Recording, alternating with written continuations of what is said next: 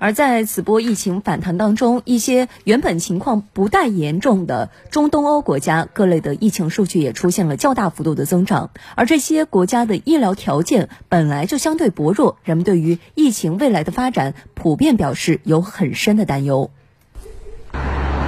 据捷克卫生部二十八号公布的数据显示，二十七号捷克新增确诊病例一万五千六百六十三例，创疫情爆发以来的单日新增病例数的最高纪录，累计确诊二十八万四千零三十三例，累计死亡两千五百四十七例。捷克内阁特别会议批准将紧急状态延长一个月至十二月三号，预计众议院将于三十号表决通过该提案。由于近期疫情显著反弹，自十月二十八号起至十一月三号，捷克的疫情防控措施再次收紧，在全国范围内实行宵禁，每晚九点到次日早五点间，除特殊情况外，禁止民众非必要的外出。此外，大多数零售店周日全天关闭，周一至周六的晚上八点至次日早上五点之间关闭。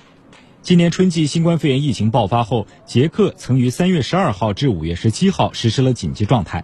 此后，由于疫情形势反弹并不断恶化，捷克自十月五号至十一月三号再次实施了为期三十天的紧急状态。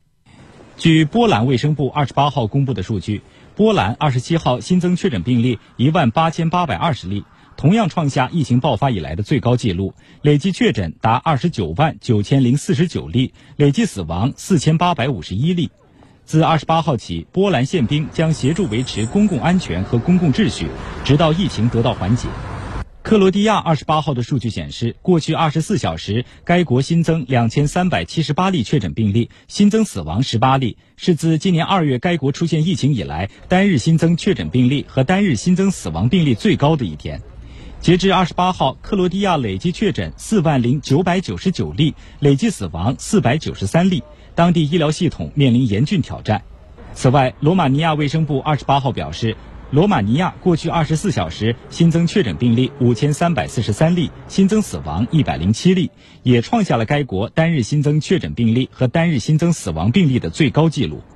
据报道，罗马尼亚多地医院床位紧张，重症床位更是紧缺。因疫情严重，包括首都布加勒斯特在内的多个罗马尼亚城市已成为疫情防控红区，居民在户外需戴口罩，餐厅、咖啡馆、影剧院等全部停业，学校全部改为网上授课。嗯。